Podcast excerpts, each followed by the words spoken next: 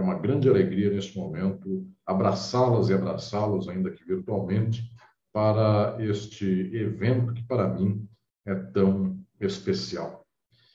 E, dada a especialidade deste momento, que me toca muito, inclusive na emoção e no coração, eu quero tratar das ideias do livro Estado e Forma Política, que de alguma maneira é o livro que carreia, que lidera uh, esta minha reflexão no plano das formas sociais, da forma política, da forma jurídica e do, da imbricação da teoria, da filosofia com a própria prática social, eu quero fazer aqui às senhoras e aos senhores que me acompanham neste momento uma conferência especial. Não só porque quero retomar algumas das questões que anuncio em Estado e Forma Política, em Filosofia do Direito, em Introdução ao Estudo do Direito, agora também no novo Sociologia do Direito, mas também em Crise e Golpe, e tantos outros livros mais. Mas eu quero aqui explicar a todas e todos o contexto no qual as ideias brotam contra o que e a favor do que elas se levantam em nossa realidade social. Preocupa-me muito que nós tenhamos apenas uma leitura da filosofia e da teoria como se fosse este movimento um salto olímpico, de livro por livro, de ideia para ideia, sem que imaginemos que estas ideias têm lastro na realidade histórica, nas lutas socialmente dadas e vividas. Claro, também não quero dizer com isto que a filosofia seja apenas um espelho imediato, seja apenas uma transposição de nível básico da luta cotidiana nesta instância, neste momento do debate teórico. Não, penso que haja aqui esta dimensão, com ela eu trabalho em Estado e forma política. Penso que haja aqui uma dimensão de uma autonomia relativa da teoria e da filosofia em face do cotidiano, em face do desenrolar, do fluxo constante do dia a dia das próprias lutas sociais. No entanto, eu sempre insisto, lá no capítulo 1, na parte final, no último tópico do capítulo 1 de Estado e Forma Política, aquilo que se chama de autonomia relativa também é uma relativa não autonomia. Portanto, se alguma coisa é relativamente autônoma, ela é relativamente não autônoma. Tomo a liberdade de lembrar a, a esse respeito para dizer que, inclusive, a tese fundamental de Estado e forma política é que o Estado é uma forma derivada das formas do capital. E, portanto, o Estado não é alguma coisa neutra ou contrária fundamentalmente ao capital, decididamente oposta ao capital. Muito pelo contrário, o Estado é uma forma derivada do capital. Se ele tem alguma autonomia material, é relativa, porque, obviamente, o Estado tem um impacto econômico, ele tem uma administração de si próprio em termos de tributação, em termos de orçamento, de tal modo que o Estado consegue se impor contra um particular, consegue se impor até mesmo contra um burguês, ou então uma fração de classe burguesa. O que o Estado não consegue se impor é contra a burguesia e, em especial, contra a forma mercadoria contra a valorização do valor, contra a lei geral da acumulação, pois que a forma política estatal é uma forma espelho, isso sim, da forma mercadoria, da forma valor, de toda a dinâmica da acumulação. Digo isto para o Estado, também falo mesmo para o direito. O direito, a forma de subjetividade jurídica é derivada da forma mercadoria. E tudo que falo aqui, na verdade, Marx anuncia, Pachucanes desenvolve em Teoria Geral do Direito e Marxismo, e toda uma brilhante tradição desde então aprofunda, avança neste conhecimento. De Pachucanes, é preciso lembrar aqui no Brasil a obra pioneira do professor Márcio Bilharino Naves, do próprio pensamento sobre o Estado, todo o debate da derivação que ocorre na Alemanha, depois na Inglaterra e em seguida por tantos outros países do mundo, desde a década de 1970. Debates recentes daquilo que chamam de novo marxismo. Isto retoma efetivamente a dimensão de uma pergunta sobre como a forma jurídica e como a forma política estatal se relacionam com a forma mercadoria. E esta dimensão efetivamente é uma dimensão de derivação. Portanto, uma forma não é neutra em relação à outra. Portanto, não se dá aqui o acoplamento de estruturas distintas, que por um acaso se encontraram.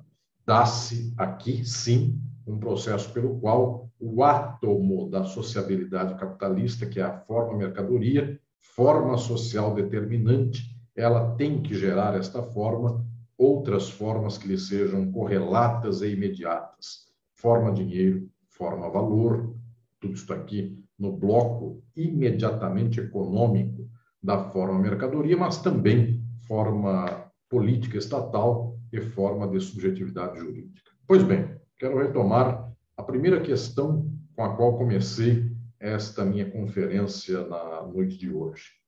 A filosofia tem autonomia relativa em face da realidade histórica social e do cotidiano das lutas sociais. Isto quer dizer que a filosofia não é outra em face da própria realidade histórica. Ela não desceu dos céus. Ela não foi construída simplesmente numa torre de marfim na qual o pensador ou a pensadora é, flertam, pensam, avançam na reflexão por conta própria, pelas suas próprias pernas. Todo o pensamento teórico ele tem uma dimensão em face da realidade. No entanto, não se pode tomar isso de modo tosco, de modo banal, e imaginar que esta reflexão que a filosofia desenvolve, que a teoria desenvolve, e mesmo que a cientificidade da realidade social sobre a realidade social se dá, o marxismo é uma ciência, é a ciência sobre a historicidade, não se pode imaginar que isso seja simplesmente a transposição do imediato da vida vivida para a teoria. Há toda uma reflexão, há todo um caminhar teórico há os desvios, inclusive as ênfases, que historicamente puxam um debate, carreiam materialmente, inclusive, afetos, dimensões, postulações do debate teórico para tal ou qual caminho.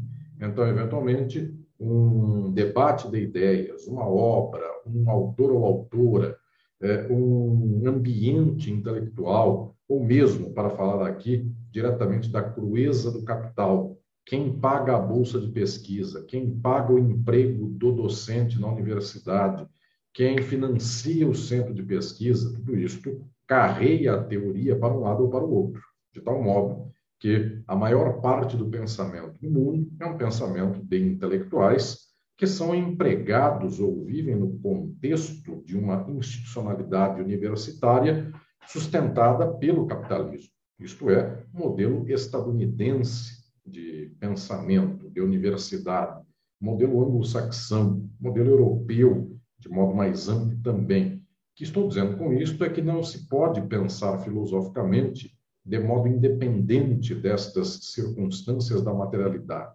E com isto, então, estou aqui dizendo que o pensamento, quando se constrói, ele se constrói a partir das balizas das margens dos constrangimentos, mesmo materiais, no nível econômico da própria realidade. Por isso, o marxismo é tão pouco dado, tão pouco falado no nosso ambiente social no nosso ambiente universitário. Ele é, no final das contas, o único inimigo a ser combatido por todo o capitalismo e por toda a universidade e as instituições intelectuais do mundo. Então, batem-se em terceiros aí prepostos para falarmos aqui nos termos jurídicos, jus laborais, nós batemos nos prepostos para que se ponha sempre a mira da espingarda contra o alvo principal. Então, de quando em quando alguém fala contra as ideias de Foucault, alguém mantém sempre uma certa arma na cabeça de ideias como a de Gadamer, que nem era efetivamente um pensador de esquerda, era de direita, mas um pensador inteligente no campo da direita. Gadamer, conforme a tradição fala aqui no Brasil, Gadamer, ele tem uma percepção de que toda a sociedade se compreende a partir de preconceitos e, portanto, a mudança social é a mudança das formas e das relações básicas destes preconceitos. É preciso deixar uma mira apontada contra estes para os quais dos quais aos quais eu me refiro, chamando-os de não positivistas. Mas o alvo não são eles. O alvo é o marxismo. O alvo é a luta pela transformação da sociabilidade presente. A luta para que a riqueza do mundo seja dada, enfim, às trabalhadoras e trabalhadores do mundo. Para que 8 bilhões e meio de pessoas no mundo, enfim, um dia possam ter a terra do mundo inteiro sem uma cerca ou sem um muro. Este dia, um dia chegará. Esta ocasião chegará. Pode demorar o que for. Neste momento, a humanidade não tem mais muro, não tem mais cerca. Para que isto não aconteça, então é preciso que a instituição acadêmica, a universidade, no mundo inteiro, ela se levante contra as teorias críticas, se levante contra as dimensões que demonstram que a forma mercadoria é o átomo do problema social, a forma valor, a valorização do valor, a acumulação, o Estado e o direito. São a mesma coisa. Uma forma é derivada da outra. Se assim não é, ou atacamos o bloco inteiro, ou não tem jeito de destruir uma moeda dizendo só quero destruir a moeda pela face da cara e quero manter a coroa. Não tem jeito. É tudo a mesma coisa. Então, senhoras e senhores, aqui estou anunciando que a radicalidade do pensamento crítico sobre o capitalismo é tamanha que quase sempre esse pensamento é silenciado. Quase sempre esse pensamento é falado baixinho para que não se tenha, não se levante aqui a objeção e para que as pessoas possam não sofrer. E, no entanto, a única capacidade intelectual honrada, digna, que tenha aqui condições de enfrentar a história é aquela que anuncia a plenos pulmões que o capitalismo é uma sociabilidade cujas formas não têm solução, não tem remendo, não tem conserto. O capitalismo é uma das formas da exploração dos seres humanos por outros seres humanos. Nós sabemos a respeito disso quando falamos do escravismo. Também falamos o mesmo quando tratamos do feudalismo. Mas, via de regra, as pessoas não acusam o capitalismo como um sistema de exploração. Dizem, pelo contrário, que o capitalismo é o sistema da liberdade, sistema da meritocracia, sistema no qual as pessoas fazem apenas o que querem. No capitalismo seria aqui teríamos aqui o berço, ou então o campo mais verde, mais vicejante para a democracia. E nos enganamos todas e todos, porque no final das contas, qualquer coisa que seja decidida pelo povo contra o capital, o capital derruba imediatamente. E não precisa nem sequer chegar ao socialismo, porque se eu falei que basta um Foucault, basta um Gadamer para que já venha uma pedrada, porque esta pedrada é anúncio de que o marxismo não passa, porque mal passa um Foucault, que é muito leve perto do marxista. A universidade gosta mais do Foucault porque é menos contundente e não é revolucionário, que dirá, então, o marxismo. Pois bem, o que estou aqui contando é que esta mesma dimensão, quando nós aqui nos apercebemos dela para este campo da teoria, dá-se o mesmo para o campo da prática política. Porque também, até mesmo políticas que não são necessariamente revolucionárias, socialistas, basta que sejam um pouquinho progressistas, o capital e sua democracia já tolhem, já cerceiam estas hipóteses no ninho, ou então, com um pouquinho só de andamento a respeito delas, tudo isso já é combatido. Eu lembro de Salvador Allende, que não era um revolucionário, e foi golpeado barbaramente sob comando dos Estados Unidos. Eu lembro, aqui no Brasil, de João Goulart, que passa longe do vosso gaúcho, João Goulart, qualquer fumaça de comunismo ou de revolução comunista. Pelo contrário, era um estancieiro, era um latifundiário nas barrancas do Rio Uruguai. Pois bem, então, estou aqui dizendo que esta dimensão do voto não é permitida. A democracia é uma enganação na sociabilidade capitalista, porque quando o povo se decidir por transformar a sociedade, o seu voto será arriscado. E para não falar de coisa muito longínqua, basta ver que as pequenas camadas de esmalte que se passaram em toda a desgraça do capitalismo pelos governos Lula e Dilma, só isso já foi suficiente para gerar o golpe de 2016. Esse golpe não foi contra o comunismo, que nunca existiu aqui em nossa realidade social, nem tampouco foi contra a expropriação dos meios de produção. Muito pelo contrário, a classe burguesa do Brasil ganhava rios de dinheiro.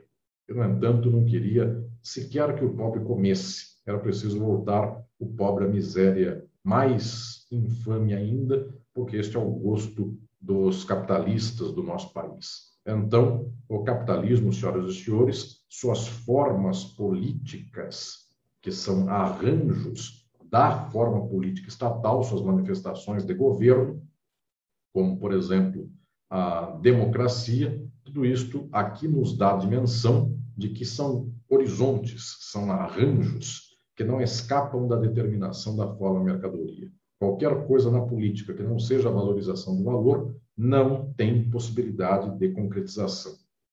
Portanto, não há possibilidade de um Estado socialista.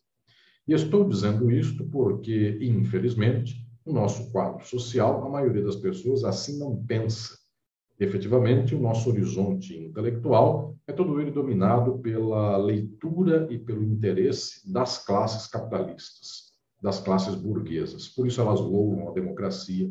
Por isso as universidades do mundo emulam o padrão estadunidense, inglês e europeu de crer que uma certa institucionalidade liberal é o paraíso na Terra. Observem, nos últimos 40 anos, como nos Estados Unidos, louvor aos direitos humanos serviu como uma luva na mão do imperialismo, da destruição das condições políticas pelo mundo inteiro. Porque por todo lado onde há capitalismo, há um desrespeito brutal pelos direitos humanos, pela dignidade humana. E aí fica fácil para quem eventualmente desrespeita mais que os demais dizer seletivamente: você, meu inimigo, desrespeita os direitos humanos, taco-lhe uma bomba. E tantos outros amigos desrespeitam, às vezes, mais do que o golpeado. Mas, no entanto, o que importa é o uso dos direitos humanos como arma política. O louvor do direito gerou o golpe do Brasil, gerou a Operação Lava Jato. O louvor, inclusive, da ponderação de princípios. São 40 a 50 anos nos quais, no Brasil e no mundo, isto começou no exterior, nos países imperialistas e, obviamente, foi copiado pela intelectualidade jurídica do Brasil, houve esta dimensão principiológica, valorativa do próprio direito. Então, as cartas constitucionais no mundo capitalista mais recente, são cartas que anunciam princípios e bastaria o jurista ponderar esses princípios, fazer um artesanato aqui de uma espécie de compilação, de mosaico principiológico, de tal sorte que então nós levaríamos cidadania, progresso social, levaríamos uma possibilidade de afirmação das minorias, e isto nos daria o deleite de uma sociedade reconciliada consigo própria. Senhoras e senhores, isto é a Operação Lava Jato, que ponderando um princípio aqui, outro lá, cerceou direitos aqui, outros lá, e, em, ao cabo de todo esse processo, deu-nos a destruição da economia nacional e desemprego sistemático, famílias desgraçadas e um governo de extrema-direita que é diretamente caudatário deste golpe que teve a testa por muito tempo os juristas, hoje tem a testa também os militares e tem na retaguarda, porque são os que têm a rédea do carro na mão, tem pela retaguarda a burguesia brasileira, fundamentalmente, e também a sua contrafação internacional. Pois bem, prezados e prezados, estou aqui dizendo que não é possível mais termos ilusão na forma do direito. Não é mais possível ter ilusão na forma do Estado. E, inclusive, toda a dimensão da valorização do valor no mundo, se não é superada pelo poder das massas, se não alcança efetivamente uma libertação das massas, a tomada dos meios de produção, o controle, inclusive, da produção pelas trabalhadoras e pelos trabalhadores, isto gerará brevemente uma espécie de burocratismo, isto gerará uma espécie de necrose a partir da forma política estatal e, inclusive, a impossibilidade da continuidade da valorização do valor, se não for pela toada, se não for pela marcha da burguesia imperialista internacional. Então, observem o caso exemplar de toda a luta brilhante, toda a luta histórica que se deu na União Soviética, como ela, ao cabo de sete décadas, não tendo avançado para além da forma política estatal e não tendo avançado para além da forma jurídica, o meu por direito, o contrato, a mercadoria, no mundo que é todo mercadoria, países que não têm o total controle de ponta da acumulação, esses países sucumbem. E assim foi com a União Soviética e os países das experiências que reclamavam o socialismo no leste europeu. Então, é preciso efetivamente olhar para a forma mercadoria como coração do problema social, e não simplesmente estabelecer aqui uma espécie de política keynesiana ou apenas desenvolvimentista dentro do capitalismo de distribuição de mercadorias. Até hoje no Brasil, o que se considera por esquerda, no máximo, é este distributivismo que toma a forma mercadoria como elemento central da reprodução social, busca ampliar, inclusive, a mercantilização do país, e privatizações são prova de tudo isso, ou seja, setores que até então não eram totalmente mercantilizados passam a ser, e nesta caminhada não adianta que nós venhamos a financiar os pobres para que consumam com bases melhores. É preciso avançar para além do mundo como mercadoria. E isto parece absurdo, porque parece muito distante. Mas só isso é marxismo. Marxismo não é a junção de trabalhadores para fazer uma luta.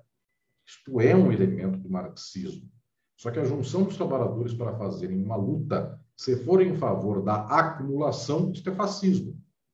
Que também fez um feixe, um facho entre capital e trabalho para a acumulação melhor da Itália contra a Etiópia, contra a Eritreia, contra outros países do mundo. E, portanto, uma posição aqui simplesmente de concorrência em melhores condições na competitividade capitalista mundial, de modo geral. O marxismo não é isso. O marxismo é efetivamente a união da classe trabalhadora para a revolução a tomada dos meios de produção, a organização social da produção, da forma pela qual se dá o trabalho dos seres humanos com os meios de produção, toda esta dimensão para acelerar o fim da forma mercadoria. E, portanto, também junto, acelerar o fim da relação entre todos os seres humanos como se fora uma relação de cidadãos sujeitos de direito que têm propriedades privadas. O socialismo não é uma propriedade privada para cada um, é o fim da forma propriedade privada. E alguém dirá, então, como se organizam as trabalhadoras e os trabalhadores? Com um planejamento social decidido pela classe trabalhadora e não pelo cartório de registro imobiliário dizendo é meu porque meu pai me deixou. não é o direito das sucessões, não é o direito de propriedade privada, não são os direitos reais, tampouco o direito das obrigações. É o compartilhar deliberado de todas as pessoas para que possam efetivamente organizar sua vida em conjunto. Isto, inclusive, para as senhoras e senhores que imaginam que seja uma coisa de outro mundo, de tão longínqua, esta talvez seja a dimensão mais fácil da organização da sociedade humana. O socialismo, eventualmente, é a organização mais fácil que temos a fazer em nossa realidade social, porque somos todas e todos juntos deliberando o que fazer com a riqueza de todas e todos. Como um pai e uma mãe que só tem um quilo de arroz e tem uns cinco filhos, eles têm que deliberar o que vão fazer, um pouquinho de arroz para cada um, ou então come a filha doente, não comem os outros, ou então comem os cinco filhos e não comem eles, ou então comem um pouquinho os sete. E se tiverem muito, muito, pelo muito, deliberarão. Comerão bem as sete pessoas. Estou dizendo que esta dimensão nós já fazemos na vida. Nós já fazemos, inclusive, eu retomo aqui velhas lições, falo delas no meu livro Filosofia do Direito, capítulo 5 do livro, quando trato de Aristóteles. Aristóteles diz que existe um pendor muito especial nos seres humanos, é o pendor mais bonito que nós temos, que é o pendor da amizade, do afeto, do amor e do carinho. Quando as relações humanas são de amizade, nós tendemos a pensar o compartilhar das coisas em uma dimensão que não é mercantil. Isso é tão velho quanto Aristóteles, que diz assim: se estou com um amigo meu, não faço a conta da cerveja que está sobre a mesa de quantos copos ele tomou ou eu não tomei.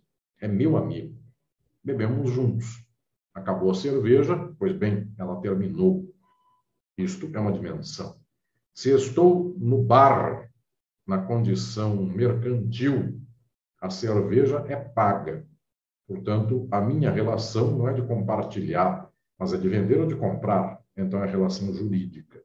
Estou dizendo que nós temos, inclusive, inclinações possíveis da sociabilidade para juntas e juntos deliberarmos pela produção do mundo, em termos que não são estes da hierarquia, do burocratismo, termos que são do comando, do gerencialismo, do despotismo da fábrica, ou então das lideranças que decidem em face dos demais que têm que obedecer, ou então da democracia enquanto eleição representativa a cada quatro anos. Observem que a experiência belíssima da União Soviética nos primórdios, no início, lembra aqui a palavra soviética, os próprios sovietes, comitês de trabalhadoras e trabalhadores, comitês nos quais, juntas e juntos, todos deliberavam.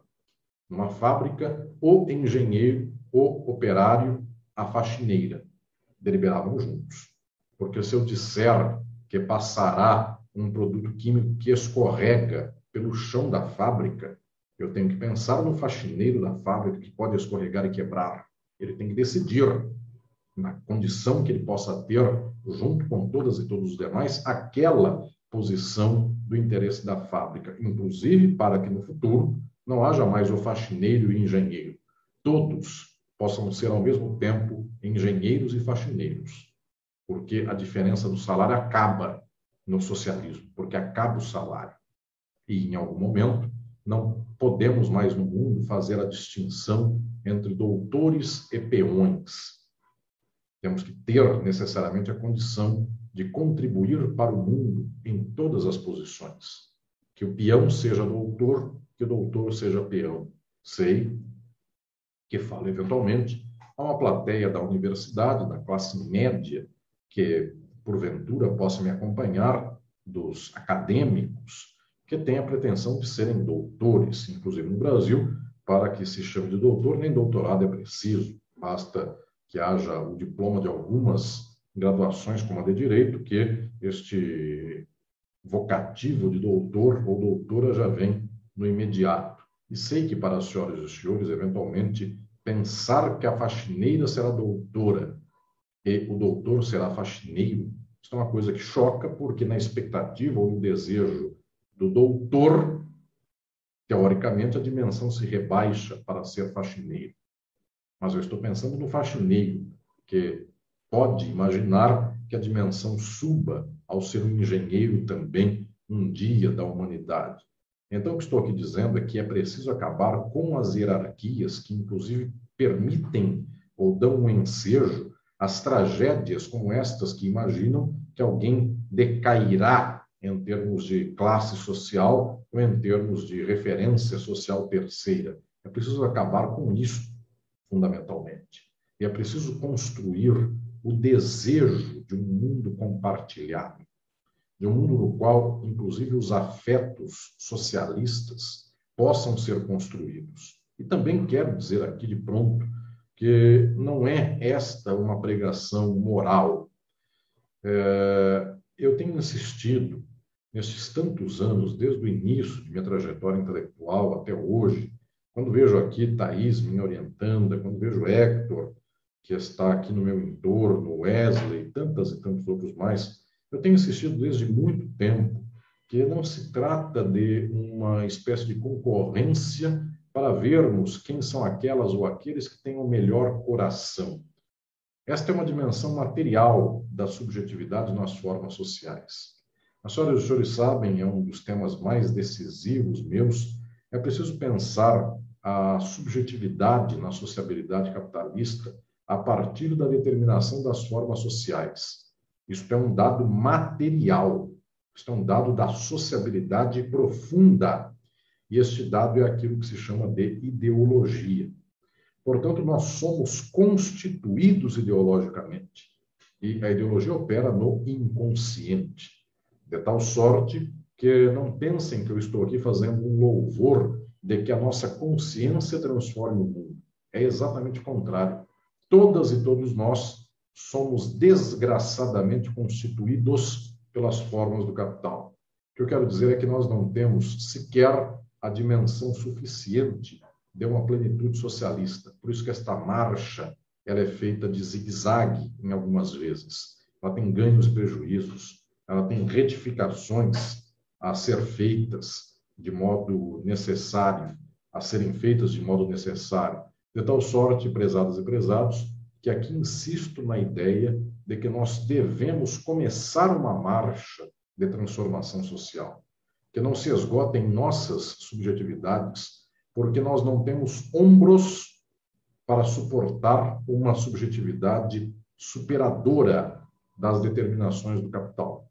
Eu digo com toda a franqueza, senhoras e senhores, que qualquer subjetividade, qualquer ser humano que nasceu e viveu sob as formas do capital, esta pessoa não suporta a plenitude do horizonte socialista. Nenhuma de nós, nenhum de nós suporta esse horizonte. No entanto, nosso dever é começar este horizonte e avançar até onde suportamos, até o grau de igualdade social que conseguimos suportar, vislumbrando um amanhã que não é nosso, porque nós nascemos homem e mulher numa sociedade patriarcal.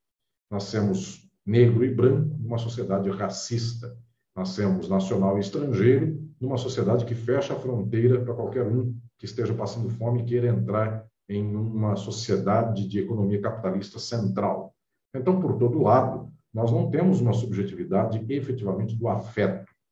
Alguém dirá, mas nem dos afetos da amizade e dos amores, tampouco, na medida em que, para nós, a estética opera sob um impulso, inclusive inconsciente, da mercadoria, Beleza é a propaganda da televisão, é a publicidade.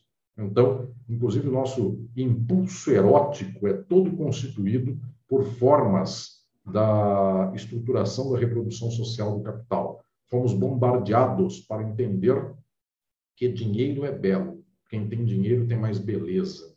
E, portanto, quem tem mais status social também é mais bonita ou mais bonito. Senhoras e senhores, estou aqui dizendo que esta forma de avanço no mundo, que anuncio em obras como Estado e Forma Política, Crise e Golpe, Filosofia do Direito, IED, Sociologia do Direito, Crítica da Legalidade, Utopia e Direito, esta forma de avanço da transformação social é uma forma contra nós. É uma forma nossa, no entanto, mas é contra nós. E esta talvez seja a decidida e dolorosa dialética da revolução e da transformação social. Porque não há quem transforme o mundo a não ser nós mesmos, a classe trabalhadora do mundo, aquelas e aqueles que estão no mundo e tomam partido por melhorar, não no sentido de remendar, no sentido de revolucionar as próprias sociabilidades. Se não formos nós, não há um Deus para melhorar o mundo.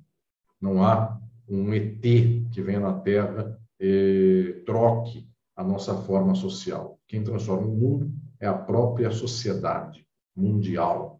Quem transforma uma sociedade são aquelas e aqueles que estão nesta sociedade. Sendo ela de exploração, quem transforma, via de regra, é o explorado, porque o explorador não tem nenhum interesse em transformar uma sociedade na qual ele explora, por óbvio.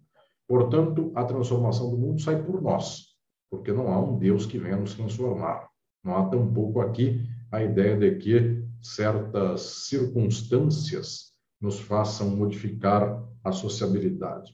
A editora Boitempo, querida editora minha, que também tem divulgado este evento aqui eh, sobre minha obra, minhas ideias, a editora Boitempo é, publica muitas obras deste imenso filósofo crítico contemporâneo, Slavoj Žižek, que me deu a honra de escrever o texto de apresentação de Estado e Forma Política.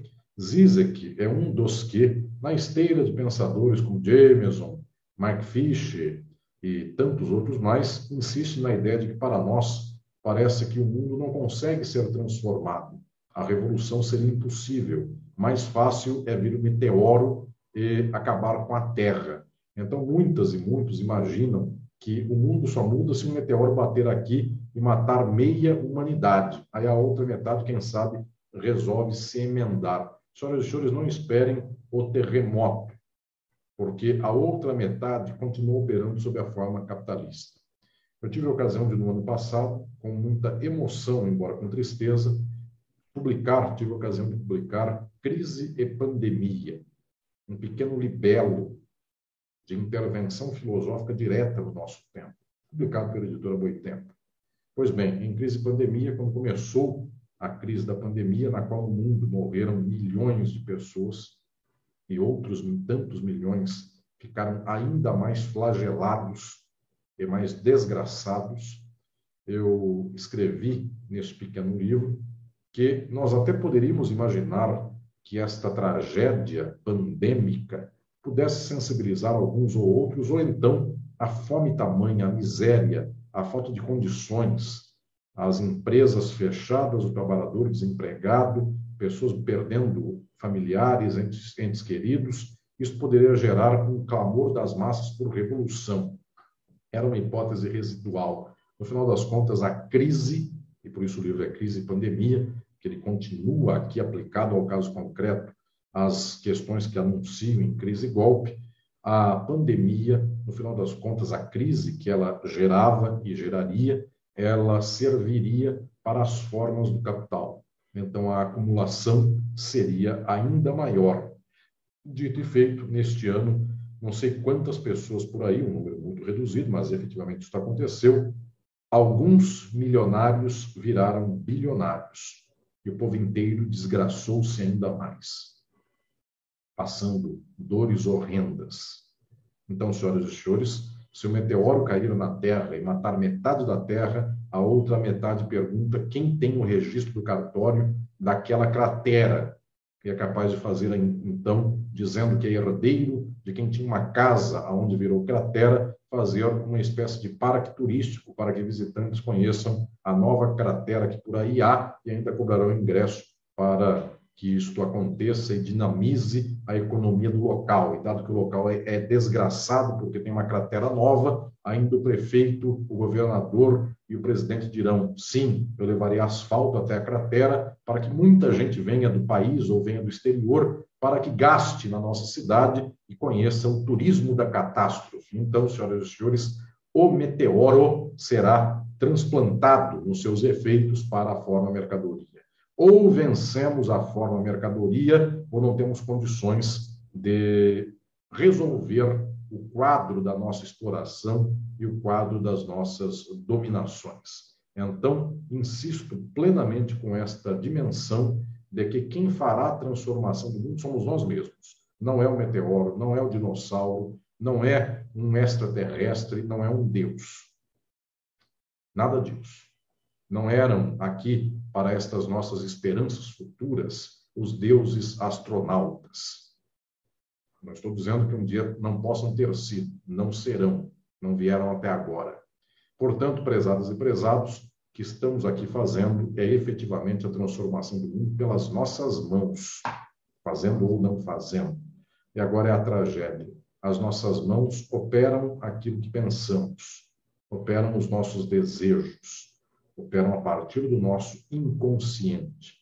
Então, operam a partir de subjetividades que foram constituídas pela forma do capital, pela forma mercadoria, pela exploração, pela distinção e diferença de classe, pela forma política estatal, do domínio do poder político sobre os cidadãos e pela forma jurídica, pela forma de subjetividade jurídica. O que é meu é meu por direito.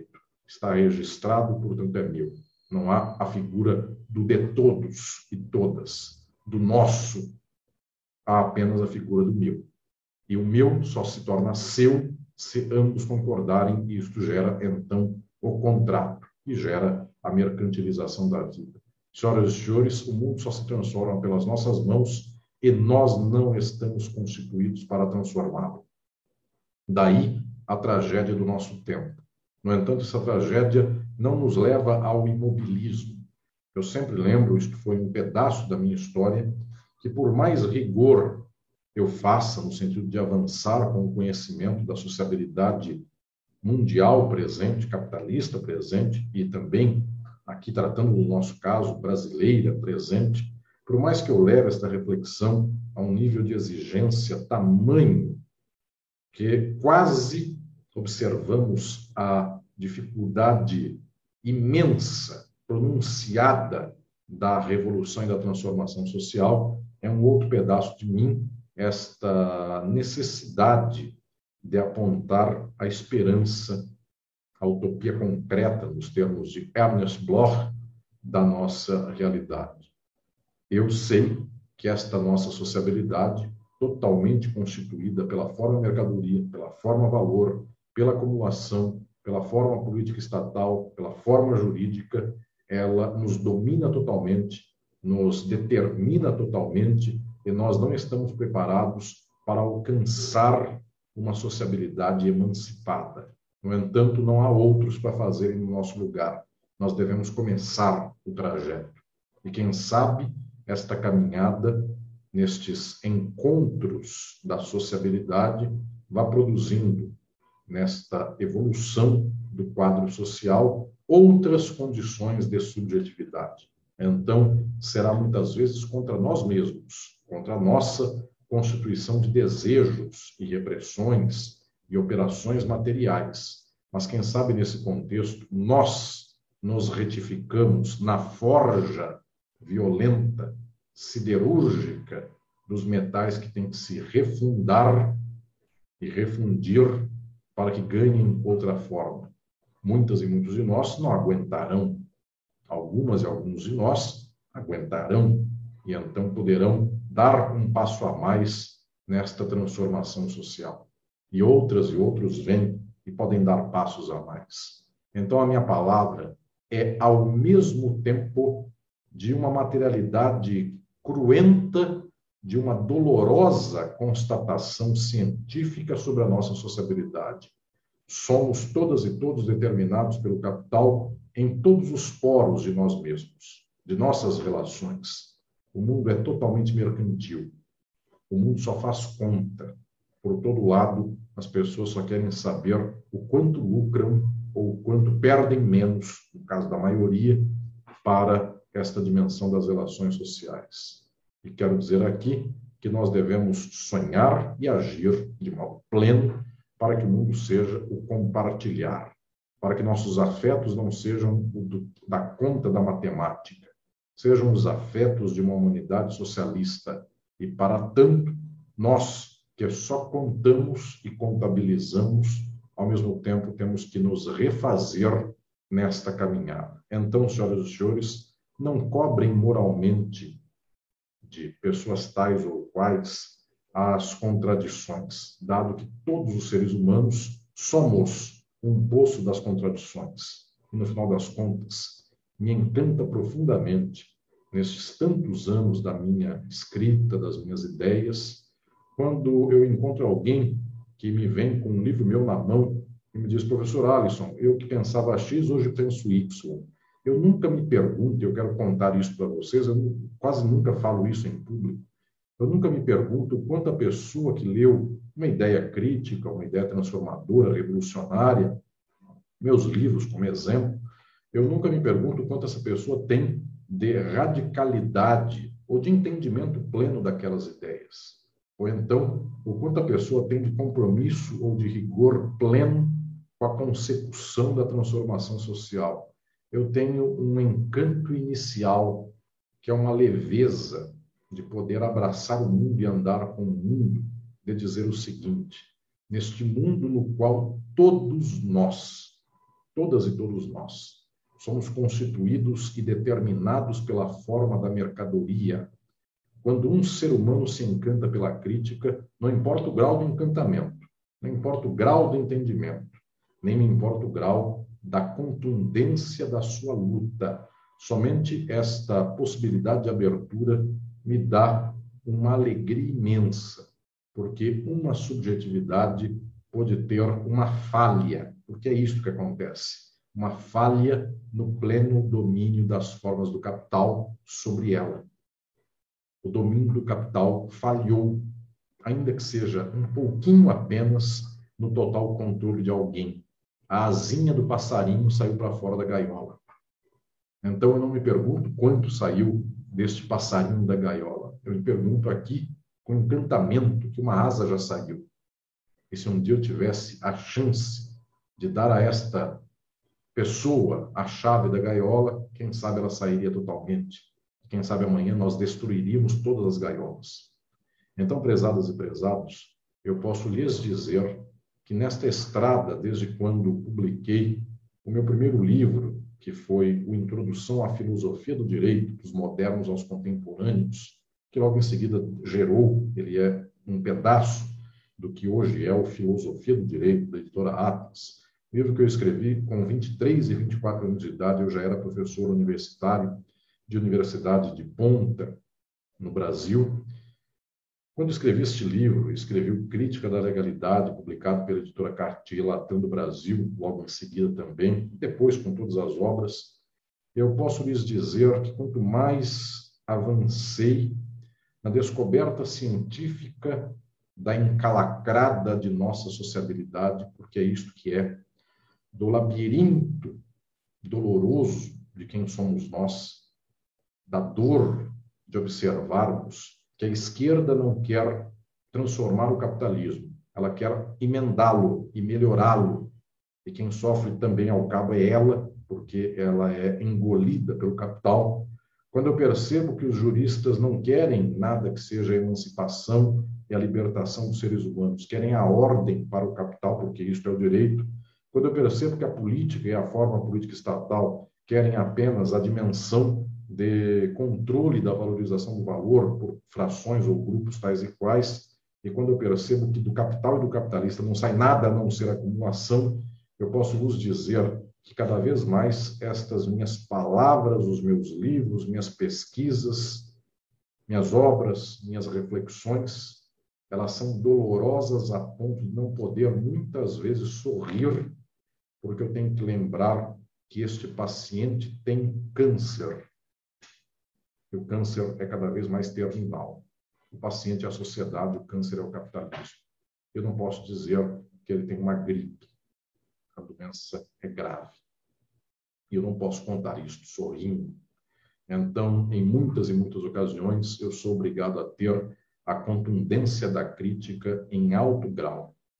Mas, ao mesmo tempo, quero também vos dizer que eu tenho um encantamento de menino, de jovem, de extrema alegria, porque neste mundo onde todas e todos nós somos e fomos constituídos para sermos peças para a passagem da exploração capitalista, dizia Marx, pelas nossas costas, não somos nós que escolhemos isto, isto passa por nós, onde todas e todos nós somos engrenagens deste moinho de moer gentes, dizia o velho Darcy Ribeiro, um não marxista, inclusive, este moinho de moer gentes do mundo, no qual nós nos constituímos, quando eu encontro um ser humano que entendeu que este é um moinho que nos moe e que entendeu que de nós só sai sangue, de nosso mundo só sai dor, isto me dá um sorriso imenso. Não um sorriso do idiota que crê que com isto bastou entender para que o mundo seja outro. Esse sorriso eu nunca tive. Um sorriso efetivamente daquela utopia mais concreta de todas e da esperança mais concreta. Não é nem a de que nós consigamos transformar totalmente a estrutura social. É a utopia concreta de que eu encontro companheiras e companheiros que pensam, sentem, agem e se põe em marcha pela transformação social. Marcha que eventualmente nós não concluímos, mas que é preciso começar. E um dia a história nos cobre, ou então lembre de nós por aquilo que nós conseguimos vencer contra nós mesmos. Como eu, inclusive, faço na minha avaliação de todas as demais pessoas. O encantamento daquele pouquinho ou daquela réstia de luz pela janela da subjetividade de cada qual, esta réstia de luz na qual alguém totalmente constituído pelo capital consegue até vislumbrar um sonho, uma ideia, uma ciência e uma ação contra o capital. E aí eu tampouco meço por esta métrica o tanto de escuridão que tem atrás desta porta ou desta janela e me encanto com este pouquinho de luz que sai ou do cérebro da ciência ou do coração do afeto ou da palavra de quem fala ou da mão de quem trabalha e luta contra esta sociabilidade. Eu espero muito que um dia, se e quando a humanidade se transformar, cobrem-me julguem-me, bem como a todas e todos nós, por este pouquinho de réstia de luz que eventualmente tenha saído de nós, contra tantas coisas que são as nossas constituições da subjetividade num tempo do capital. Então, eu posso vos dizer, de pouquinho em pouquinho, eu tenho uma enorme esperança. Nós poderemos nos encontrar. Eu estou muito feliz hoje ao chegar ao cabo desta conferência e deste evento que foi feito em homenagem a mim, as minhas ideias, nesta que é a Universidade Federal mais do sul do país, mais do pé do país, que é a Universidade Federal do Rio Grande, na fronteira com os hermanos. Eu estou muito feliz porque neste cantinho aonde começa o Brasil, onde acaba, não importa o lado que queiram dar, se do Oiapoque ou do Chuí, mas nesse cantinho do Chuí, onde está o Rio Grande, a cidade do Rio Grande, algumas e alguns puderam me dar esta enorme alegria de ler um pouquinho desta minha reflexão e da minha esperança. Saibam todas e todos, é com muita dor que eu vejo o tempo presente e é com muita exasperação que nós descobrimos a ciência da sociabilidade do capital, avassaladora na exploração, dominante totalmente nas opressões. Mas é com esperança que eu vejo que nós estamos possivelmente abrindo um pouquinho de luz para que um dia nós entendamos o que é o capitalismo e para que um dia tenhamos forças, tenhamos gana de começar a transformação desta realidade. quem sabe o futuro comemore isto que estamos aqui fazendo hoje, dizendo: foram primeiros passos de uma longa estrada. Talvez não tenham sido os primeiros passos, porque muitos vieram antes, mas foram alguns passos. Se mais não demos, talvez tenha sido por nossa incapacidade, mas queremos dar esses passos. Queremos poder escrever uma nova história. E quero também dizer a todas e todos que tenho muita esperança de que no momento presente do meu país, que é o Brasil, eu sou um pensador a partir do Brasil, eu tenho certeza que é este espaço que poderá servir de grande reflexão para a transformação do mundo. Um país totalmente desgraçado tem pouco impacto na transformação do mundo. Um país totalmente rico, o seu intelectual pensa em favor do capitalismo. Eu estou exatamente no meio da fratura continental desta terra, não a fratura geológica, mas a fratura social. Estamos no Brasil. Eu nunca renunciei à minha condição de pensador a partir do Brasil, embora fale para o mundo, meu próprio Uruguai, querido, aí do lado do Rio Grande, quantas e quantos amigos, Ramiro Chimures e outros mais, nesta terra querida de mis hermanos de Uruguai, Argentina, com Beatriz Railand e tantos outros. Eu falo para tantos países do mundo, mas falo a partir destas condições concretas de um espaço para o qual eu nunca busquei falar com a voz do dominante do mundo. Eu nunca busquei falar para o aplauso das plateias dos ricos, dos poderosos do mundo. Eu sempre, inclusive, os desprezei e falei sempre em favor dos explorados do mundo, que eventualmente nunca lerão um livro meu, nunca ouvirão uma palavra minha.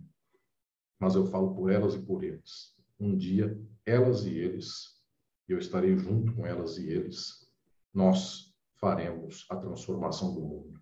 Neste dia, não haverá mais Estado e forma política estatal, tampouco forma de subjetividade jurídica, tampouco forma valor, tampouco forma mercadoria. Outras formas surgirão, formas que nossa esperança poderão moldar para que sejam formas do socialismo, do compartilhar, do afeto e do amor, para que então lá elas e eles digam: estes aqui, que somos nós, foram as últimas e os últimos da pré-história. E nós entregamos para eles um pouquinho da luta para escrevermos, então, quem sabe um dia, a definitiva grande história da humanidade. Muito obrigado.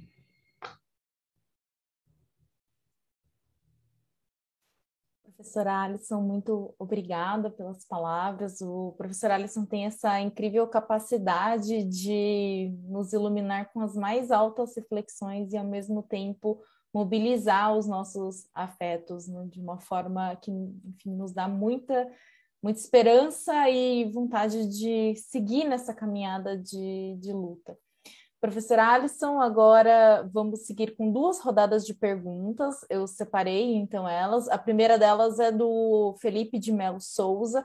Ele perguntou o seguinte: professor, quais as continuidades e descontinuidades entre o mascaro de crítica da legalidade do direito brasileiro e o mascaro de Estado e forma política? É possível falar em um corte epistemológico em sua obra?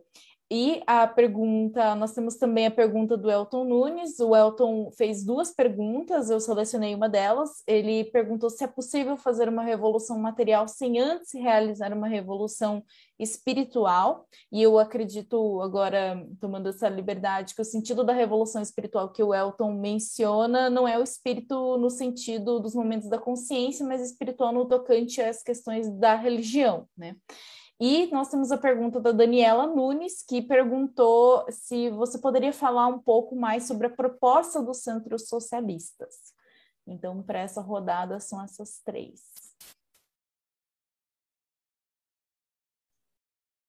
Obrigado, querida Thais, e queridas e queridos que acompanham aqui este evento. Felipe, eh, Crítica da Legalidade do Direito Brasileiro é a obra na qual eu anuncio a minha âncora decisiva em termos teóricos, Pachucanes. Então, é a obra na qual eu trago Pachucanes para ler o problema da legalidade. E Estado e forma política tem uma dimensão de amplitude para trazer a reflexão da legalidade a partir de uma proposição que a legalidade é a confluência da forma política estatal com a forma jurídica, ambas derivadas da forma mercadoria. Então, é, é, de alguma maneira, o modelo metodológico eu anunciei já no Crítica da Legalidade e, eventualmente, os aportes foram é, complementares, outras questões advieram, mas Pachucanes sempre foi minha base, meu esteio intelectual desde o início. Eu tive a ocasião de, um pouco atrás, enfim, meses, um ano atrás, é, escrever o prefácio da terceira edição do Crítica, da Legalidade, a editora Caetê Latam agora publica já a terceira edição do Crítica da Legalidade, passados aí mais de 15 anos da primeira edição do livro, eu disse o quanto Crítica da Legalidade era uma espécie de semente para eh, o Estado de forma política e também outras dimensões do próprio Introdução ao Estudo do Direito, eh, a pesquisa, inclusive, sobre o Brasil, que vem também aqui, novamente, no próprio Sociologia do Direito. Então, eu diria que, eh, no meio de tantas tantos aportes e tantas aberturas de estrada, o elemento unificador de ponta a ponta sempre foi Pachucanes, e por causa disso, neste sentido, no nível do horizonte da compreensão jurídica e jurídico-política, Pachucanes tem sido este fio condutor, portanto, desta caminhada intelectual. É, pois bem, é, a pergunta sobre a revolução material e espiritual, ela se responde muito diretamente na percepção de que nossa subjetividade é materialmente determinada pela sociabilidade e pela historicidade. Nós não conseguimos ser outros é, naquilo que se possa chamar de espiritual, mental, ideal, moral ou valorativo, dado que nós somos constituídos por esta é, sociabilidade. Tanto é que a religião no feudalismo tem uma matriz, no capitalismo ela vira autoajuda. Autoajuda, inclusive, é a matriz da prosperidade, teologia da prosperidade. Ela não consegue ser outra coisa a não ser a materialidade do capital, ainda que ela tenha uh, uh, origens e, eu diria, símbolos ou jargões os mais variados. Tanto assim que uma leitura é, é, protestante, pentecostal, evangélica, neopentecostal, ela tenta remontar a Bíblia hebraica, mas ela deságua numa forma de manifestação que é a teologia da prosperidade, ou seja, no final das contas, no capitalismo, toda espiritualidade é autoajuda, e autoajuda quer dizer colocar-se melhor como mercadoria no mundo onde tudo é mercadoria. Então, vender-se melhor no emprego, é, ter melhores relações com o patrão, saber conversar com as pessoas para fechar negócios. É, é, então, aquela infame obra dos Estados Unidos, que foi a mais vendida do século, Como Fazer Amigos e Influenciar Pessoas, isso é a espiritualidade do capitalismo. Por mais que isso seja, inclusive, transplantado não só para autoajuda e estrito senso, mas se torne aqui espiritualidade religiosa, ou seja, Jesus, o maior vendedor do mundo, como ganhar um emprego é, é, em nome da religião tal e qual, como entrar dentro de uma pirâmide, se inspirar para que amanhã, na entrevista de emprego, eu consiga melhores resultados. Ou seja, a forma do capital nos determina totalmente. Nós não saímos daí puxando o cabelo para sair do buraco. Pelo contrário, nós temos que transformar as formas da sociabilidade para que um dia, então, estas leituras chamadas aqui espirituais de mundo, elas possam se manifestar não sendo a desgraça que são no capitalismo, ou seja, não tendo que converter pessoas numa espécie da religião da autoajuda para que elas ganhem salarialmente mais ou menos ou que se tornem melhores mercadorias. Eu, inclusive, sonho com o fato de que um dia devamos ser efetivamente irmãos ou irmãs. Este sonho é mais velho que todos nós, porque Platão falava deles. Família falava dele, deste sonho. Falava da família universal. O escravismo não permite, o feudalismo não permite, o capitalismo não permite. Então, se as senhoras e os senhores querem a irmandade de todos os irmãos, façam a revolução. Um dia do socialismo, então, quem sabe, dado que todos compartilhamos tudo, quem sabe então teremos os meios para podermos narrar o sonho e para que possamos concretizar a prática de uma família universal, material e não simplesmente no slogan.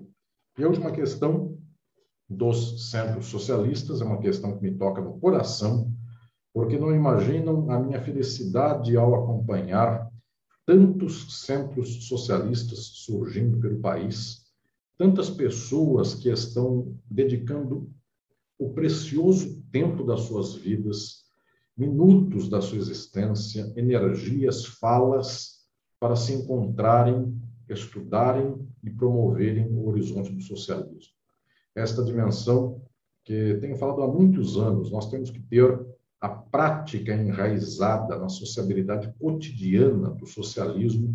O ano passado, quando falava com o deputado Glauber Braga, e ele se encantou com esta ideia, que fazia muitos anos eu dizia, e deu um impulso a partir do Rio de Janeiro, mas hoje já por muitos outros lugares também do Brasil todo, dos centros socialistas. A minha emoção é muito grande ao ver que este impulso tem prosperado. E claro, eu não tenho ilusão de que nós tenhamos aqui uma espécie de domínio ou de prevalência imediata desta tentativa. Eu volto a dizer, é a esperança da fresta da janela uma luzinha que sai, já me dá muita alegria. Quando eu encontro cinco ou seis numa cidade que me dizem estamos fundando um centro socialista aqui, isso me enche de emoção. Outro dia eu recebi uma mensagem de uma pessoa que me disse que acompanhou meu texto do Centro Socialistas, leu minha obra, e então ela encontrou um amigo e os dois deliberaram. Só tem os dois comunistas na cidade. Eles deliberaram fazer um centro socialista dos dois. Isso me deixou emocionado é o que se tem para fazer. Eu disse para eles: tenho esperança. Daqui a um tempo haverá uma terceira pessoa.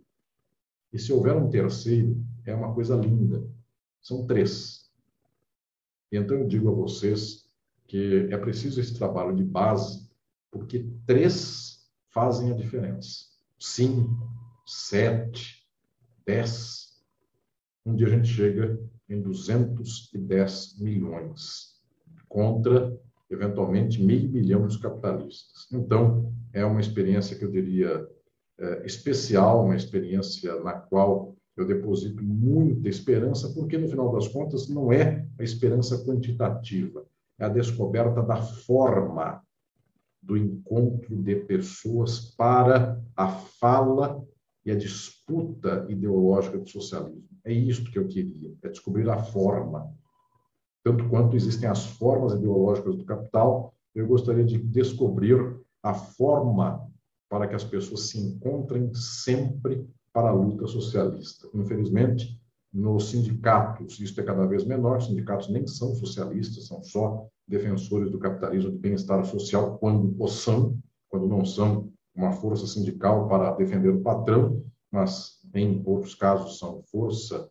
de aumento salarial, então não são socialistas, nem falam de socialismo, têm medo, inclusive, de perder base sindical quando assim se dá. No ambiente de trabalho, estas falas também são difíceis e os meios de comunicação de massa são todos de direita, extrema-direita, as igrejas são de extrema-direita e as universidades são o espaço de combate do marxismo, combate ao marxismo. Não tem ilusão. A Universidade do Mundo é feita para que as pessoas não avancem até o marxismo. É feita para que as pessoas creiam que cientificidade é falar em jargão coisas que parecem muito difíceis, mas que são imbecis. São apenas a defesa do capitalismo, como meritocracia, mão invisível do mercado, é, é, microeconomia e é, principiologia jurídica e outras desgraças mais. Portanto, o que estou aqui dizendo é que se nós conseguirmos efetivamente colocar uma semente de um espaço de encontro de pessoas do centro socialista, lá então os universitários socialistas se encontrarão. Na universidade eles não se encontram. Se encontram dois ou três, mas não tem que fazer. Se encontrarão no centro socialista. Religiosas e religiosos que creem que amar o próximo é dar o pão para todas e todos, se encontram lá porque na igreja vocês serão expulsos por comunismo. Quando a igreja é contra uma série de dimensões da libertação. Vocês que são oprimidas e oprimidos poderão se encontrar por lá. Vocês que eventualmente possam ter uma vontade de transformar o mundo, mas o sindicato quer aumento salarial e não quer saber de pregação socialista, então vocês encontram esse espaço por lá. Se nós tivermos um centro socialista só no Brasil, que prospere por anos, nós teremos um exemplo para dar. Nós vamos ter mais que um. Nós já temos mais que um. Temos vários. E então, se esta dimensão puder prosperar um pouco mais, teremos o exemplo. E alguém dirá: como é que eu junto as pessoas para fazer a luta de transformação do capitalismo? Ah, façamos um centro socialista. O dia que isso virar jargão para as pessoas, nós teremos uma alegria. Porque até agora a pessoa pensa assim: como é que eu faço para ser socialista? Ela diz assim: ah, vou fazer um TCC. E, infelizmente, esse TCC fica na biblioteca. E então, quando a pessoa disser, eu vou escrever um texto para o Centro Socialista, para o povo, eu vou falar para as massas, o TCC virou ação concreta. Então, prezados e prezados, eu gostaria que com isso nós descobríssemos a forma social do encontro das lutadoras e lutadores para o combate ideológico, para a batalha das ideias. Eu tenho muita esperança nesta batalha. Eu quero mandar um abraço especial, inclusive, a todas e todos que estão se engajando cada dia mais nesta caminhada dos centros socialistas. Isso, isso dará bons frutos e eu ficarei muito feliz quando avançarmos por este caminho. Obrigado. Muito obrigada, professor. Agora vamos para o segundo e último bloco de perguntas. A primeira delas é do Leonardo Godoy. Ele perguntou: na perspectiva de realizar o socialismo, devemos nos concentrar na revolução em cada estado ou em uma perspectiva internacionalista, ou em ambos ao mesmo tempo? E o Diego Azevedo perguntou como pode se dar a relação do socialismo com outro modo de superação do capital, o comum, especialmente na perspectiva dos afetos, trazida por Antônio Negri.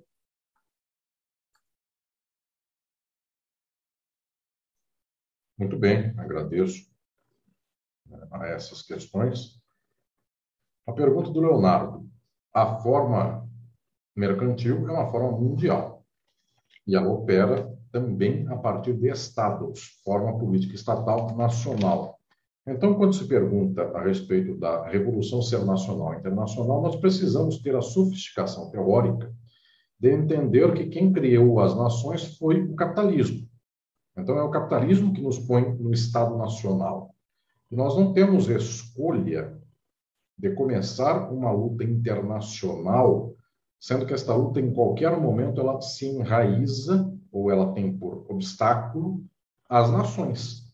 Então, ao começarmos uma luta internacional, ela estará espraiada por países, que são estados, que têm exércitos, que têm governos, que têm uma estruturação própria do domínio do capital. Então, o enfrentamento do capitalismo internacional é um enfrentamento das formas nacionais do capitalismo internacional. E agora eu inverto a perspectiva.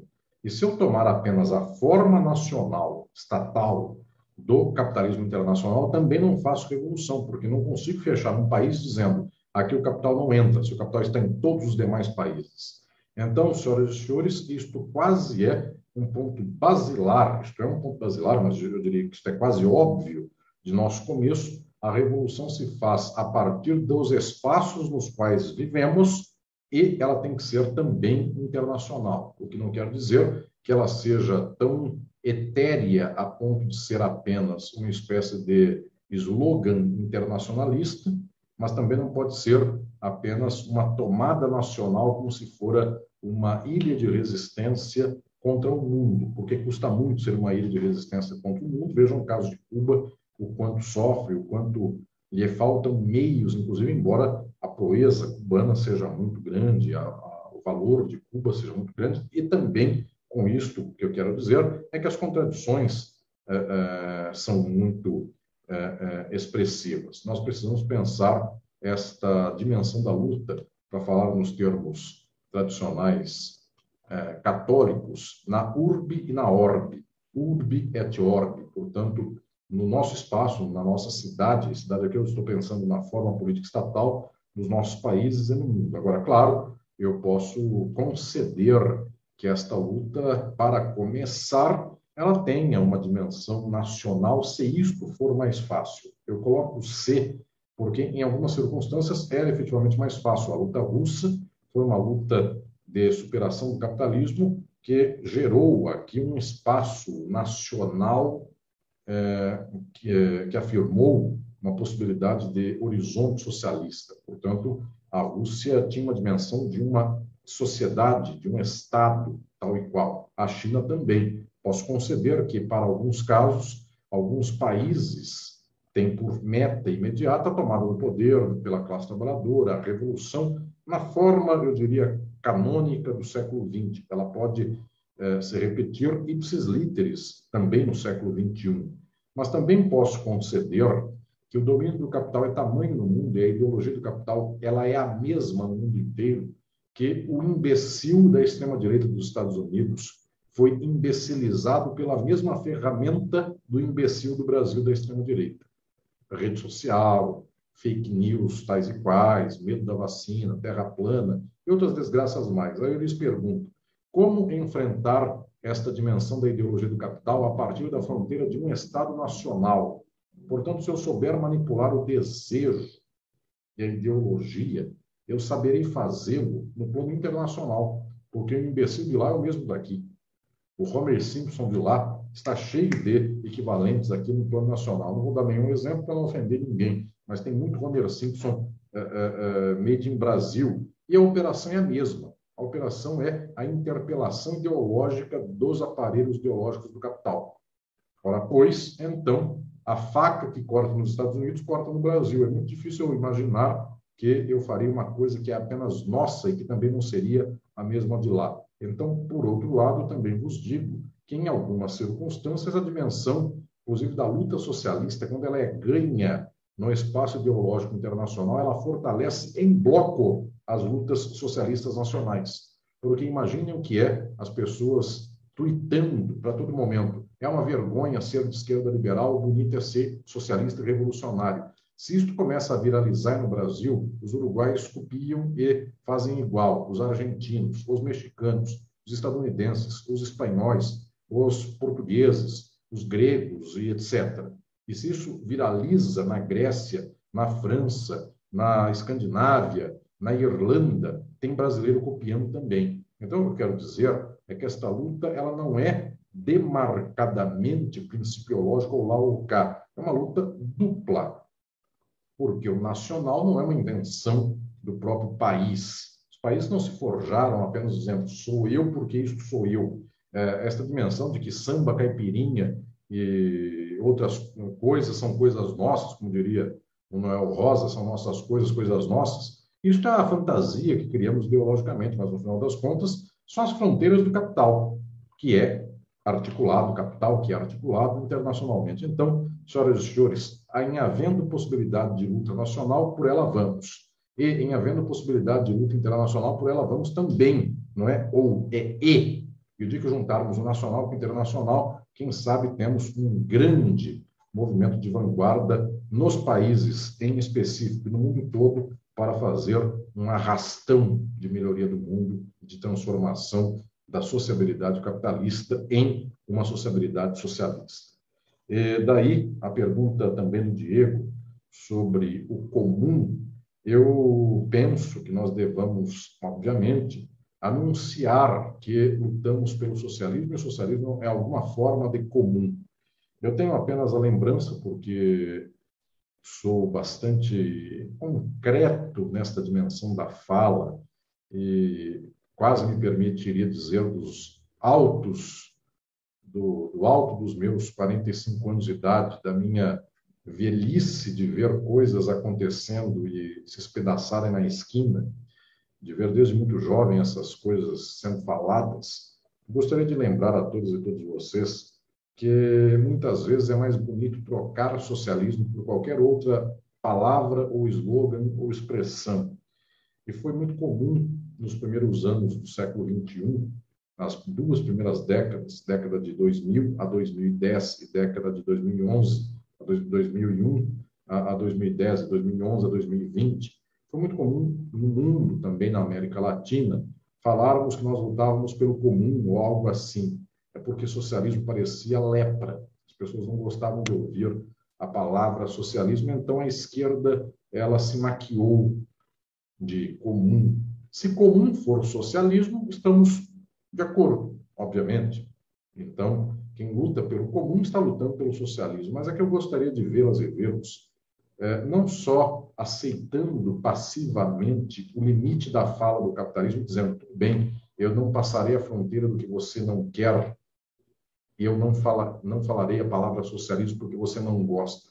Eu, muito pelo contrário, penso é que nós que devemos dar a pauta da fala do mundo. Então, eu não concedo a falar comum só porque o capitalismo não gosta da palavra socialismo. Eu falo comum como sinônimo de socialismo, só para não repetir a palavra 500 vezes. Né? Então, para se tornar ainda mais conhecida. Só que eu tenho um orgulho enorme de poder fazer a luta da batalha das ideias. E vocês não imaginam quanto as pessoas me narram de força que, quando eu falo do socialismo, quando eu escrevo do socialismo, força que as pessoas sentem para também falar. Elas dizem: o Alisson falou tal coisa, ele anunciou o capitalismo como problema, o socialismo como solução, numa frase que é um slogan. Então, eu vejo a importância da batalha das ideias. E com isso aqui, não vai nenhuma dimensão de desprezo por quem anuncia o projeto do comum, no meu Filosofia do Direito, é muito sabido por todas e todos vocês, o último capítulo deste livro, nele eu falo sobre os marxismos, desde o início até o século XXI, a história dos marxismos. E quando chega ao novo marxismo, marxismo atual, eu digo que ele tem três eixos e uma tangente. E um dos eixos do marxismo é o eixo no qual também está Antônio Negri. Tive a alegria, a honra de fazer, inclusive, debate presencialmente com o Negri, considero esta leitura do comum uma leitura de muito é, impacto e que tem que ser, é, é, com muito respeito, bebida por todas e todos nós, se nós tomamos isso como socialismo. E se tomamos como socialismo, usamos comum como uma estratégia, eventualmente aqui ou ali, mas no decisivo tenho um orgulho de encher o peito e dizer esta luta pelo comum só é possível sendo uma luta socialista, porque enquanto houver forma-valor forma mercadoria, acumulação e propriedade privada, nada é comum. E quando acabarem todas estas formas, então o que é comum é o socialismo. Portanto, senhoras e senhores, é uma dimensão aqui, inclusive, que eu vos dou de uma espécie de aguilhão para incomodá-las, incomodá-los dizendo: falem sempre pelo conceito mais científico, conceito que mais incomoda. Porque se nós estamos maquiando escondendo o conceito numa embalagem bonita, na hora que eles rasgam a embalagem e então identificam o conceito, nós pensamos que ganhamos os outros. Apenas nós estamos retardando a violência contra as nossas ideias. E quando nós anunciamos que as pessoas se enchem de esperança, ânimo e afeto para a transformação, então já anunciamos toda a nossa luta. E esta luta, então, não tem por que ser escondida. Muito pelo contrário, eu quero vos dizer, é preciso claramente anunciar: socialismo é o nosso sonho, capitalismo é o nosso problema. Contra o capitalismo lutamos, pelo socialismo estamos construindo uma estrada que um dia será vitoriosa. Obrigado.